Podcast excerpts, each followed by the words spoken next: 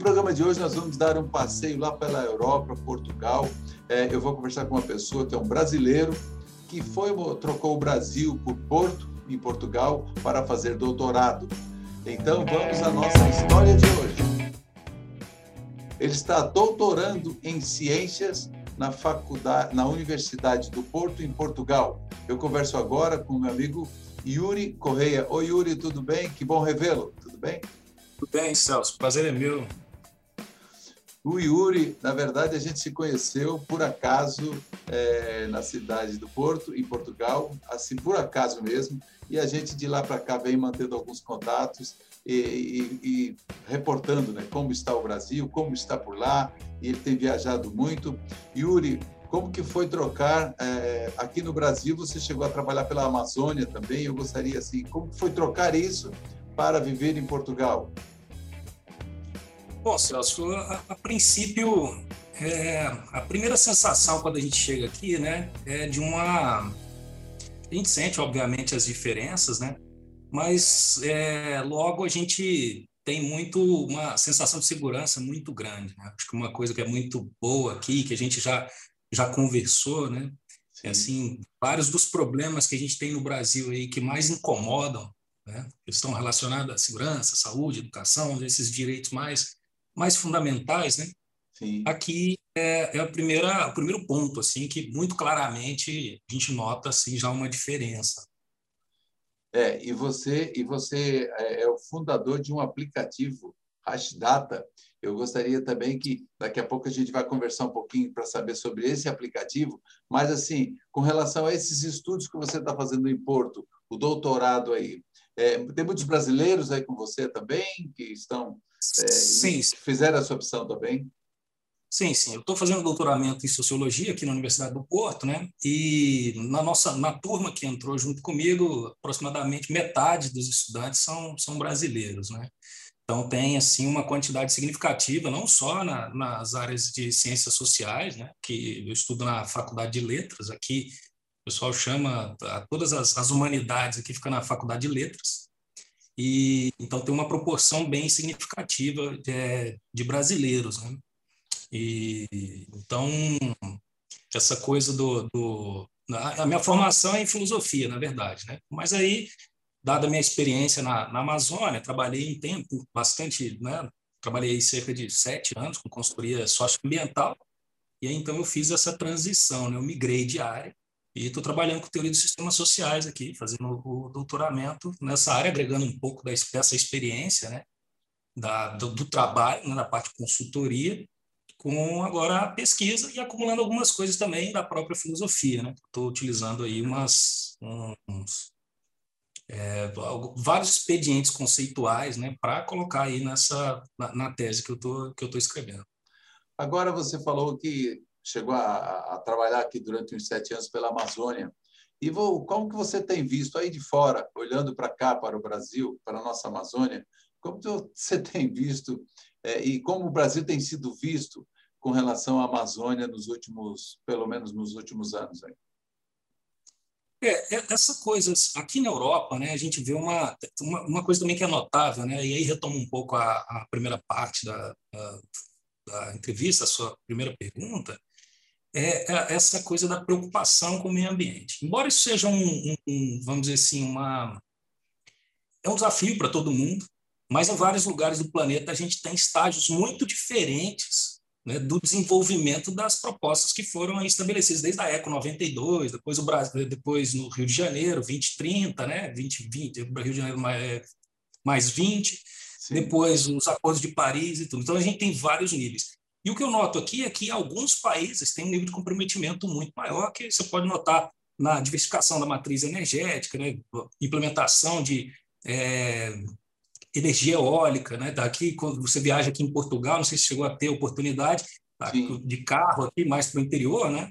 Muita, muitas turbinas eólicas, a questão da substituição do, do, do próprio, da própria queima de carbono para veículos, né? Então, países, porque a princípio o acordo seria que até 2030, né, é, vários dos, os, de, dos acordos feitos em Paris deveriam já estar estabelecidos. Né? Então, isso é uma pauta que realmente permeia né, É claro que está longe de, de, de chegar a um, a um estado ótimo, né? mas uma coisa que eu noto assim bem diferente daqui para o Brasil é essa questão. E aí, chegando no Brasil, a gente chega numa situação que, infelizmente, o ministro que a gente tinha, né, que ao ser nomeado já era acusado já por questão de zoneamento urbano, o Salles, né, na, na, na gestão que ele foi secretário de meio ambiente do estado do, do, de São Paulo, já tinha acusações, aí mesmo assim foi nomeado ministro, né, caiu recentemente,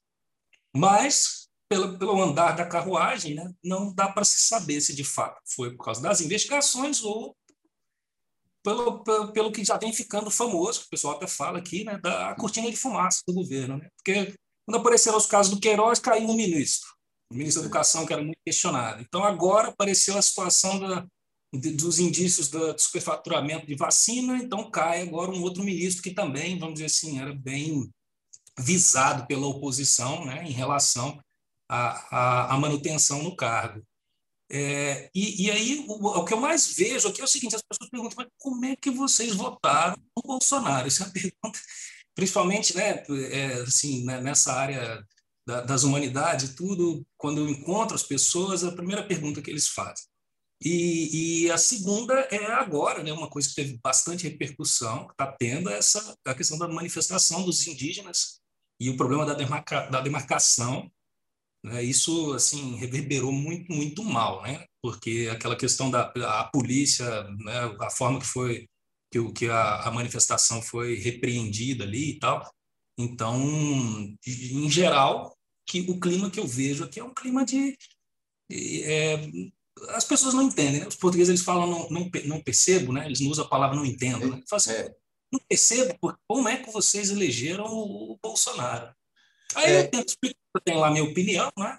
Sim. Mas, mas isso é bem notório, assim, bem notório. E a questão da Amazônia, ela é sempre, por mais que a pessoa não conheça o Brasil, todo mundo sabe, né, da Amazônia, sabe que a maior parte da Amazônia fica no Brasil.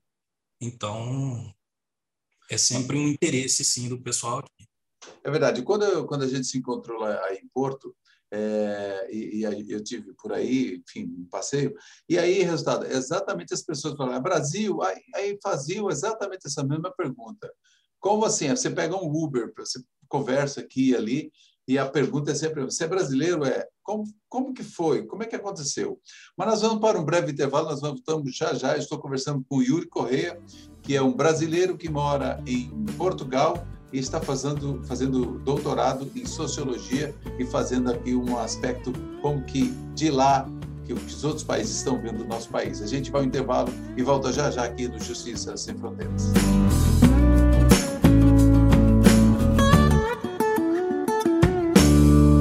Estamos de volta a nossa conversa aqui com Yuri Correia, direto de Porto, em Portugal. É, Yuri, e aí toda essa questão que a gente estava conversando é sempre um impacto, né? E a gente não tem muito o que explicar, né? O que está acontecendo.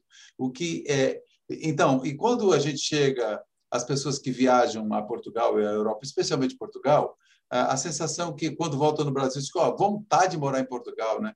Eu acho será que é todo mundo que acontece isso? Ó, eu, eu não sei se com todo mundo, mas é, muita gente eu posso posso te garantir. As pessoas vêm, especialmente quando Portugal, né, é, pelo, pelo vínculo histórico que nós temos, né, a gente tem uma proximidade muito grande. Então, por exemplo, já me aconteceu de ir para outros países e aí você sente realmente falta de algumas coisas, principalmente associadas às coisas mais cotidianas, alimento, é, a forma de se relacionar com as pessoas, etc. Né? Aqui Portugal é muito, tem vários aspectos que é muito parecido com a gente, né? até elementos da, da, nossa famosa burocracia aí, aqui Sim. a gente para que dá, dá para entender de onde veio, sabe? Então, é, e, e, mesmo mesmo uma, voltando à questão alimentícia, né? Mesmo uma culinária regional, Hoje, também pela quantidade de brasileiros que tem aqui, você consegue é, encontrar de tudo, você não sente falta. As pessoas, em geral, são, são receptivas né, com, com os brasileiros. Né? Agora, é óbvio que tem diversas situações, pessoas que estão em situação é, precárias, né?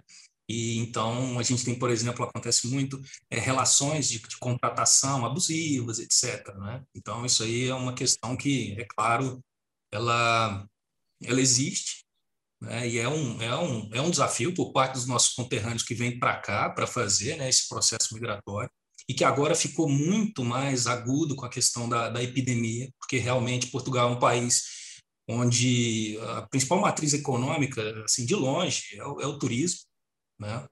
Você e acaba, se, acaba sendo afetado, né? Direto. Muito, muito. Eu tive, eu passei quatro meses, né? No, no inverno que fica para nós somos brasileiros fica muito frio, então eu fui para o sul, que é o lugar mais ameno, né? Fiquei na região do Algarve, que é um, toda a região sul de Portugal, é, para quem não conhece, é chamado Algarve, né? É muito lindo é, ali. Isso, é que Algarve, inclusive, vem do árabe, que significa o oeste, né? Porque houve um período de ocupação ali, é, muito tempo, então tem um legado ali de cultura árabe, tem várias fortificações, né? castelos, os, os castelos que tem lá são castelos, é, são fortificações militares, né? Então é uma região é, de clima mais ameno, né? Ali hoje, é, fundamentalmente é turismo. O Algarve você não tem indústria, não tem nada. É, vive é, do turismo, né? É. Isso. Então, é uma região que sofreu muito essa questão da epidemia, que agora também, né, para a gente não pensar que os problemas, né, claro que a gente nota uma diferença, mas os problemas é, aqui também tem problema, como qualquer lugar tem problema. Claro. E, e, essa questão do turismo foi uma é uma questão muito questionada agora, porque houve, não sei se vocês acompanharam, houve a questão da, da Champions League, a final foi aqui. Dois times ingleses fizeram a final aqui em Portugal. Que coisa boa. Né? Beleza. Sim, depois de uma semana disso, né, tinha acabado, a gente acabado de sair, tá fazendo a, a, a, progressão, né, a volta, né, as etapas é, da, do desconfinamento, então estava progredindo, conforme um determinado critério aqui do Sistema Nacional de Saúde, é, progredir ou não no, no desconfinamento. Houve esse jogo de futebol aqui no Porto. Uma semana depois, a Inglaterra fecha a fronteira para os portugueses. Então, então isso, isso, gerou uma revolta aqui por parte da população, né? ficou, ficou fechado. E Portugal é muito dependente do turismo inglês. Então, Portugal não teve condições de fechar. Então, fere aí, né, uma coisa que o, o, governo do Brasil está sendo é, é, vanguardista, infelizmente, do ponto de vista negativo, em relação à quebra do princípio da reciprocidade. Né? Então, o que acontece hoje, para você chegar no Reino Unido, você precisa de fazer uma quarentena de 15 dias. Por outro lado, quem vem de lá para cá não precisa. E isso é muito em função dessa dependência. Né? Então, é, obviamente, é muito diferente do que a gente vive aí no Brasil, mas é, vamos dizer assim, essa o fator econômico imperando né, sobre as outras, as outras formas, os outros campos sociais, vamos chamar assim. Né? É uma questão até de, já que vive do turismo, é uma dependência mesmo. Né? Quer dizer, tem que abrir as portas, mas ainda. Mas aí, por exemplo, e, e foi, foi inclusive repercutido no, no, no, mundo todo, é quer dizer, o compromisso do presidente Marcelo com relação à população. Né? Ele foi a linha de frente, enfim, com relação à vacinação, enfim, e, e chegou a ter um, no início lá um patamar meio que parecido com o Brasil. É, mas depois ele distanciou disso, né? E o Brasil ele está ele está completamente na pole position. Né? Sim, é, o Brasil já passamos de 500, mais de 500, meio milhão de, de vítimas da Covid. Mas e a vacina não está na mesma velocidade, né? Então isso é uma coisa que às vezes deixa a gente um pouco preocupado. Como é que está essa questão da vacinação aí, Marcelo, ou Marcelo, ou Yuri? Antes de a gente entrar um pouco para falar desse aplicativo que eu estou curioso para saber. Tá.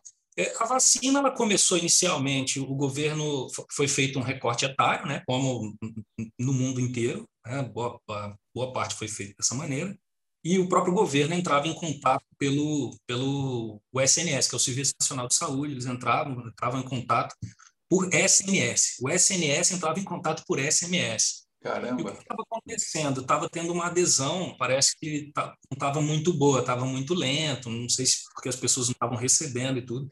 Então, a, a Força Tarefa aqui mudou a estratégia e liberou no site uma, o autoagendamento. Então, eu, eu particularmente achei uma estratégia muito interessante porque é, você isso acelerou então a, a, o recorte etário, não é?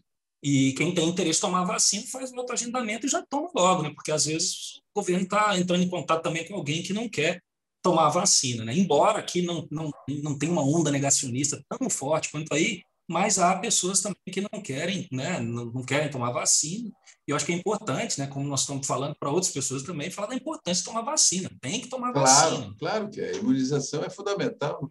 Se, se tem uma discussão relacionada à, à, à marca da vacina, nem a, a, a vacina que tenha a menor eficácia, ela é muito melhor e, e as chances de, de, qualquer risco que pode correr é muito menor do que contrair o vírus, né? É então foi feita essa operação aqui da Força Tarefa, do autoagendamento, e então agora já está na faixa dos reduziu antes de ontem para 35 anos. Aí tá a expectativa é que dentro de 15 dias todo mundo acima de 18 anos já vai poder.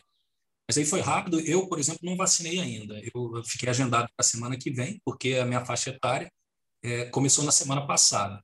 Aí eu já estava esperando assim, coloquei uma notificação no site na hora que na hora que atualizar o site, eu já vi que tinha atualizado, já fiz meu agendamento, semana tá que certo. vem tá assim. Tá certo.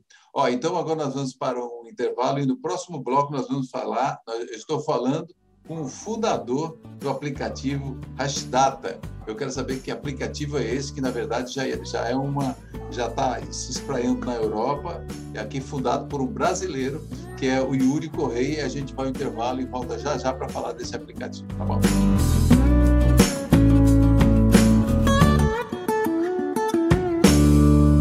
Estamos de volta, é o último bloco. Eu estou conversando com o Yuri Correia, que ele está em Porto, fazendo doutorado em sociologia na Universidade do Porto, em Portugal. E a gente fez aqui uma série de análises com relação eh, a, a viver num país da Europa, como que a Europa vê o Brasil e vice-versa. Né? E agora eu quero saber, Yuri, como que foi essa funda... Você fundou um, um aplicativo chamado Hashdata. O que, que é esse Isso. aplicativo? Que eu estou curioso para saber, porque veja bem, eu sei que aí você tem viajado muito pela Europa né? foi à Itália, foi a outros países, é, levando essa novidade aí. Me conta aí como é que é isso. É, a gente, o, o Hashdata ele está dentro, né, do escopo que é da chamada transformação digital, né? Então, basicamente, a ideia fundamental é que há uma série de procedimentos que ainda hoje são realizados de maneira manual, né? Então, assim, às vezes uma pesquisa, você faz uma pesquisa no papel, ou então uma auditoria, essa auditoria é feita no papel, e processos também né, gerais, tanto é, em empresas quanto no, no terceiro setor, quanto no, no setor público, né, que está sendo, que são muito morosos e você tem uma dificuldade muito grande de chegar, de fazer uma análise, então, uma análise quantitativa, qualitativa, então nem se fala, né? E aí então a gente fez o, a gente criou o Restata, que ele é construído por uma plataforma online onde você cria é, os formulários, as, em geral a, a matriz conceitual gira em torno de formulários, e esses formulários a gente faz toda uma gestão desses processos para fazer com que os dados que se queira levantar sejam é, viabilizados em, em, o mais rápido possível. Né? Então, vou te dar um exemplo. É, a gente tem, até agora, com a epidemia, é, a, gente tem, a gente tem clientes de, de grandes empresas né, que, que utilizam para otimização de processo, etc e mas também tem é, clientes no terceiro setor e a gente tem patrocinado também agora em função da epidemia é, algumas iniciativas de é, atenção básica de saúde, por exemplo, né? Então, por exemplo, no caso de UTIs, em vez de você ficar simplesmente é, anotando no papel, colocando um prontuário ali, passa uma pessoa, que seria uma espécie de auditor, verifica tudo aquilo que foi feito é, classifica o estado, por exemplo, dos pacientes, e caso um paciente esteja numa situação grave que demande algum tipo de cuidado, o sistema notifica automaticamente o responsável, coisas nesse sentido, e vai gerando as métricas. Não é? Então, uma coisa que às vezes é, fica difícil você perceber se é só uma questão de papel, você tem essas métricas em tempo, em tempo real, e aí você consegue corrigir é, de, determinadas, é, tomar ações, tomar medidas, né, de, vamos dizer assim, de contra-impacto. Então, isso é tanto. É, é, é, o que a gente chama de uma ferramenta não parametrizada, ela serve para diversas finalidades. Então, ela vai desde um contexto industrial, empresarial, até um contexto de saúde pública, um contexto de educação. A gente tem também é, é, escolas públicas que a gente também tem patrocinado para para utilizar o, o, aplicativo, porque a situação das escolas públicas no Brasil ficaram, ficou muito difícil né? porque a gente sabe que as crianças, em geral, né, de pessoas de baixa renda, não têm acesso a computador, não têm acesso à internet. Então, o que a gente pode fazer nesse sentido para viabilizar uma, uma melhoria, né, para que solidarizar, vamos dizer assim, com essa situação que nós estamos vivenciando. Né? Então, o, o, aplicativo ele funciona basicamente desse jeito. Então, você pode atribuir valores, né? atribuir scores, etc. Então, ele tem uma, ele é, atende uma gama muito grande, né? E aí nós estamos, como você disse aqui, expandindo aqui para a Europa, né? Mas a, a, maior parte dos nossos clientes estão no, no, nos Estados Unidos, Canadá e Brasil. Ah, Canadá e Brasil. Agora, Canadá, por exemplo, e, e, esse armazenamento ele fica, por exemplo, ele fica armazenado nas, nas nuvens? Isso, é armazenamento em nuvem. Armazenamento. É. Isso, é um. É. é. porque hoje tem que, ser, tem que estar nas nuvens, é a questão mais segura que tem. Isso, hoje então, em dia o que acontece? A, a, a estrutura, às vezes, a, a infraestrutura, essa, né? cada vez mais você tem empresas se especializando para isso com uma capacidade Sim. fantástica de armazenamento e de transferência né, desses dados. Então, é, não faz sentido você ter uma, uma infraestrutura. Né? Então, por mais que você monte uma infraestrutura, um data center que vai ser uma coisa muito legal, não vai ser mais legal do que o Amazon, por exemplo, do que o Google, do que coisas nesse sentido. Né? E do ponto de vista de segurança, aí tem é, é, também, é, hoje em dia, é, é bastante seguro, né? embora essa seja uma das uma das questões aí que foram abordadas na, na última reunião do G7, né, em relação a, a, invasões e tudo. Recentemente, é, grandes empresas dos Estados Unidos sofreram com, com invasão, né?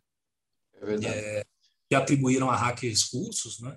Mas, ah, mas o serviço é assim todo na nuvem, né? como, como boa parte dos serviços hoje são oferecidos, a, a grande, a grande maioria é oferecida dessa maneira. Né?